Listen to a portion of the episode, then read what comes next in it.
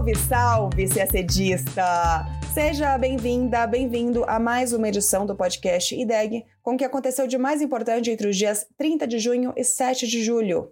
A semana foi marcada pela maior incursão militar de Israel na Cisjordânia em quase 20 anos. O ataque ao campo de refugiados Jenin resultou na morte de ao menos 12 palestinos e abriu frente para mais uma escalada de violência.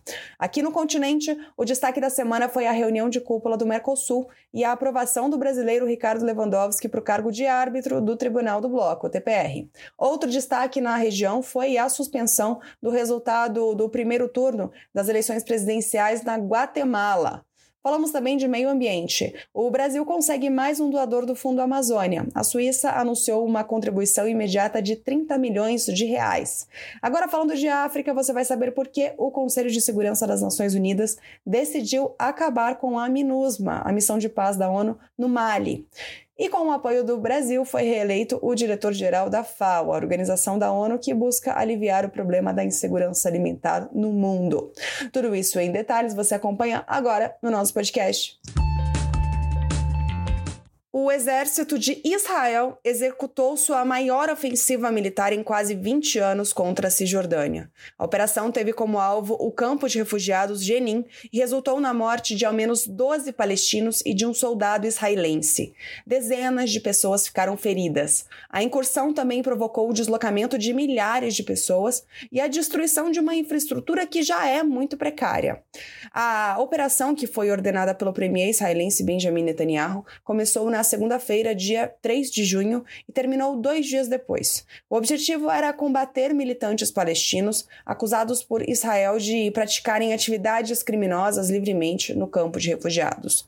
O exército israelense afirma que atingiu o centro de operações de um grupo armado local e unidades de fabricação de explosivos, além de ter detido 30 suspeitos e apreendido armas e dinheiro destinados, segundo Israel, ao financiamento de atividades terroristas. Autoridades palestinas, por sua vez, acusam Israel de atingir civis em uma operação considerada por eles criminosa e prometeram vingança. Na terça-feira, um dia após o início da ofensiva israelense em Jenin, um atentado terrorista deixou ao menos oito pessoas feridas em Tel Aviv. O ataque foi reivindicado pelo Hamas em resposta à ofensiva israelense na Cisjordânia. E as hostilidades não pararam por aí. Na quinta, dia 6, forças de Israel e do Líbano voltaram a se enfrentar na disputada região das colinas de Golã, um território originalmente sírio e anexado por Israel na Guerra dos Seis Dias, mas essa anexação não é reconhecida internacionalmente. O conflito começou quando um foguete lançado do Líbano atingiu o vilarejo de Gajar na quinta-feira. Isso é aos pés da colina de das colinas de Golã. As forças armadas israelenses então contra-atacaram. Antes do ataque, o movimento libanês Hezbollah havia denunciado a decisão israelense de construir um muro ao redor da vila de Gajar, abrangendo a parte ocupada por Israel do Golã sírio e do Líbano. O Brasil, que tem se manifestado com frequência sobre a escalada de violência entre israelenses e palestinos, emitiu dessa vez uma nota conjunta com Argentina e México. Na nota, os países expressaram suas condolências às famílias das vítimas da incursão israelense e pediram o fim imediato das hostilidades. Também condenaram o ataque terrorista contra israelenses em Tel Aviv. Por meio do comunicado, os governos da Argentina, Brasil e México fizeram um apelo para que o direito internacional e o direito internacional humanitário sejam respeitados e reiteraram mais uma vez o apoio à solução de dois estados, com Palestina e Israel coexistindo em paz e segurança dentro das fronteiras mutuamente acordadas e internacionalmente reconhecidas.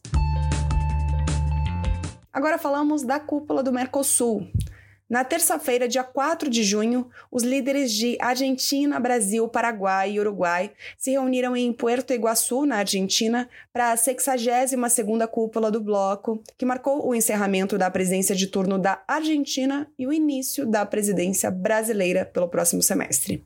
Durante os discursos dos líderes, foram mencionadas questões de interesse comum, como a expansão de acordos comerciais, o uso de uma moeda comum para importações e exportações e a proteção ambiental.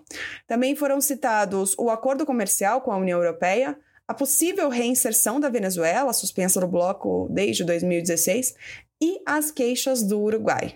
E que queixas são essas? Durante a reunião, o país ameaçou sair do bloco como Estado fundador e voltar apenas como associado se os demais países não concordarem em flexibilizar as normas do Mercosul.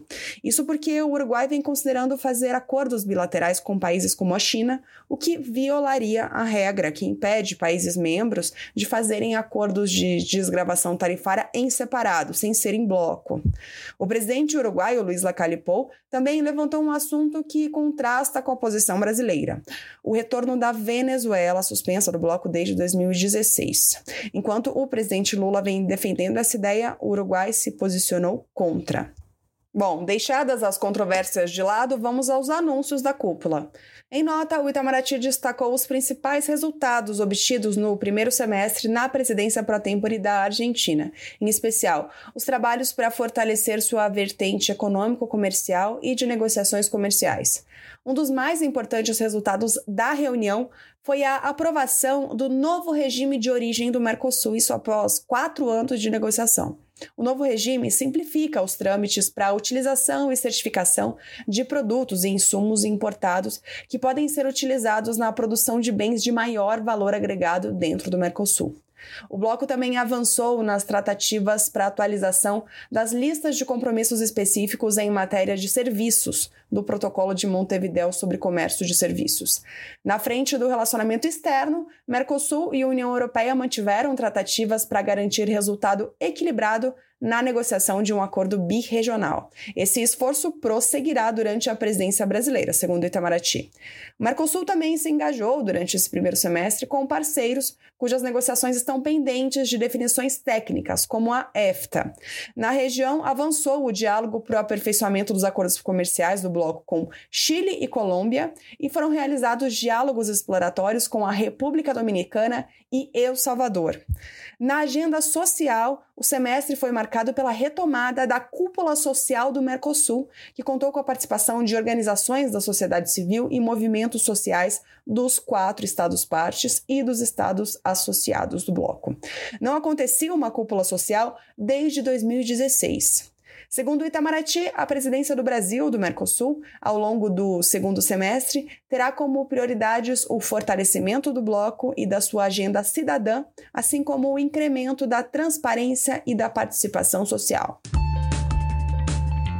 O assunto ainda é Mercosul. Também em Puerto Iguaçu, na terça, dia 4, o Conselho do Mercado Comum aprovou a nomeação do ministro aposentado do STF, o brasileiro Ricardo Lewandowski, para o cargo de árbitro do TPR, o Tribunal Permanente de Revisão do Mercosul. O mandato de Lewandowski terá início em 28 de julho e no ano que vem é ele quem assumirá a presidência do TPR. Lewandowski foi nomeado ao STF em 2006 pelo presidente Lula e se aposentou em abril. Aliás, para a vaga do ministro, o presidente Lula indicou o advogado Cristiano Zanin, que já foi aprovado pelo Senado.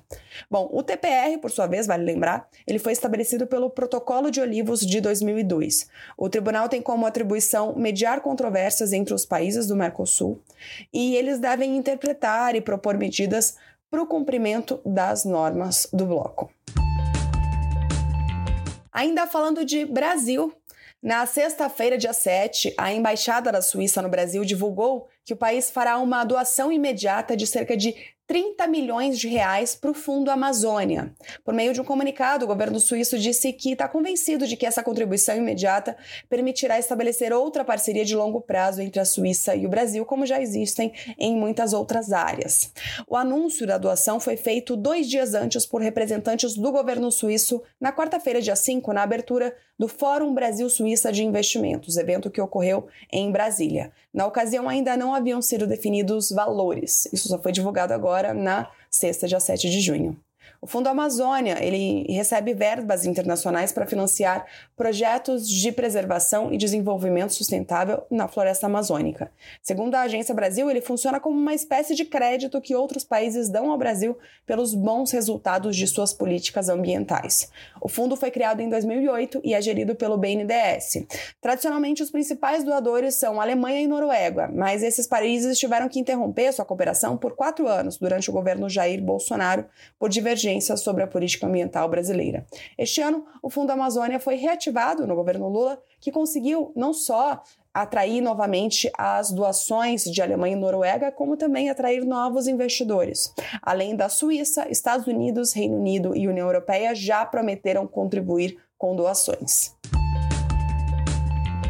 Vamos agora para a América Central para falar de Guatemala. No último fim de semana, a Corte Constitucional e o Tribunal Supremo Eleitoral do país aceitaram um recurso de nove partidos de direita que questionaram os resultados das eleições divulgados pelo TSE no final de junho.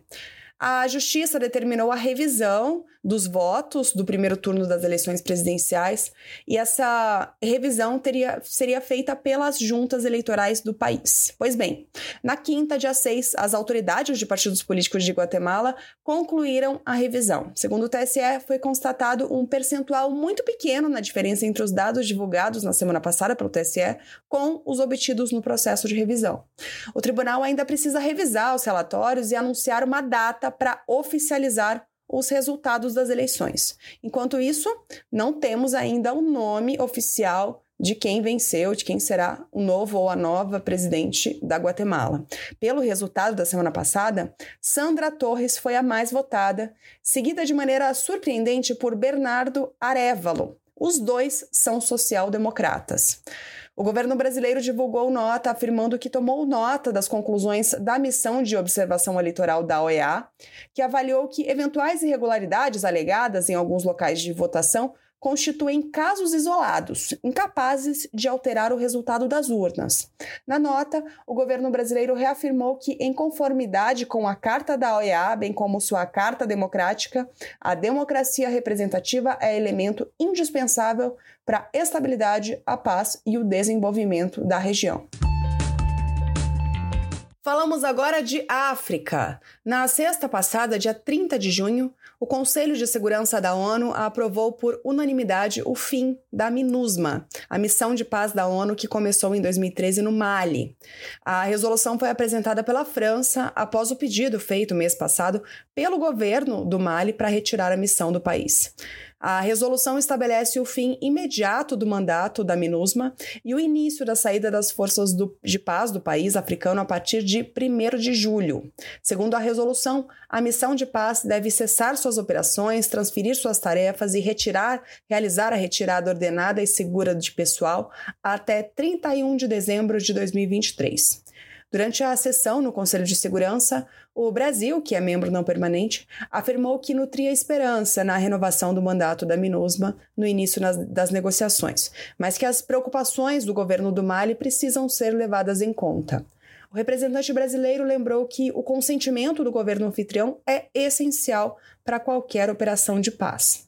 A MINUSMA foi criada em 2013 por uma resolução do Conselho de Segurança da ONU para estabilizar o Mali após a rebelião dos Tuaregs em 2012. A ideia era também ajudar a combater o terrorismo, especialmente nas regiões central e norte do país. Mas a violência continuou apesar da presença dos militares, e alguns dizem até que foi reforçada por causa da missão. Essa escalada de violência foi um dos grandes motivadores do golpe militar em maio de 2021 no Mali. A junta que tomou o poder no país começou a tomar outras medidas para tentar garantir a segurança nacional. Procurou, por exemplo, a cooperação militar com a Rússia, que enviou mercenários do grupo Wagner, e passou a adotar um discurso muito forte contra a presença dos militares da missão das Nações Unidas. Segundo a ONU, a MINUSMA é considerada uma das missões mais perigosas para as forças de manutenção de paz.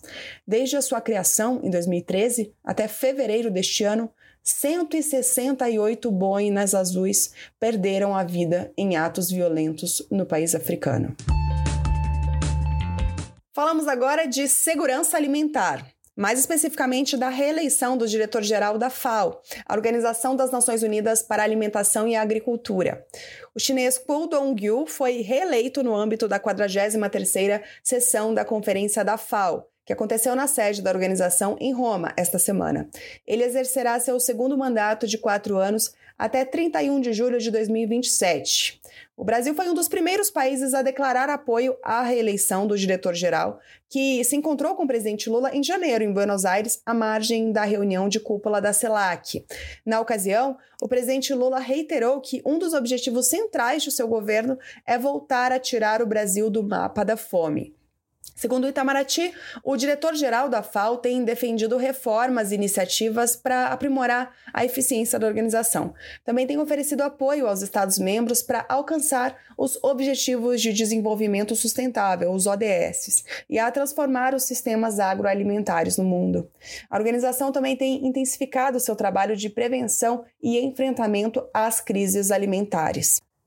O governo brasileiro publicou nota parabenizando o diretor-geral por sua reeleição e reiterando sua disposição de seguir trabalhando de forma construtiva, em parceria com a FAO, de forma a valorizar o mandato central da organização na promoção da segurança alimentar e nutricional e no apoio ao desenvolvimento rural e agrícola sustentável no Brasil e em todo o mundo. E a gente termina o nosso podcast por aqui. Uma ótima semana, bons estudos e até sexta-feira que vem.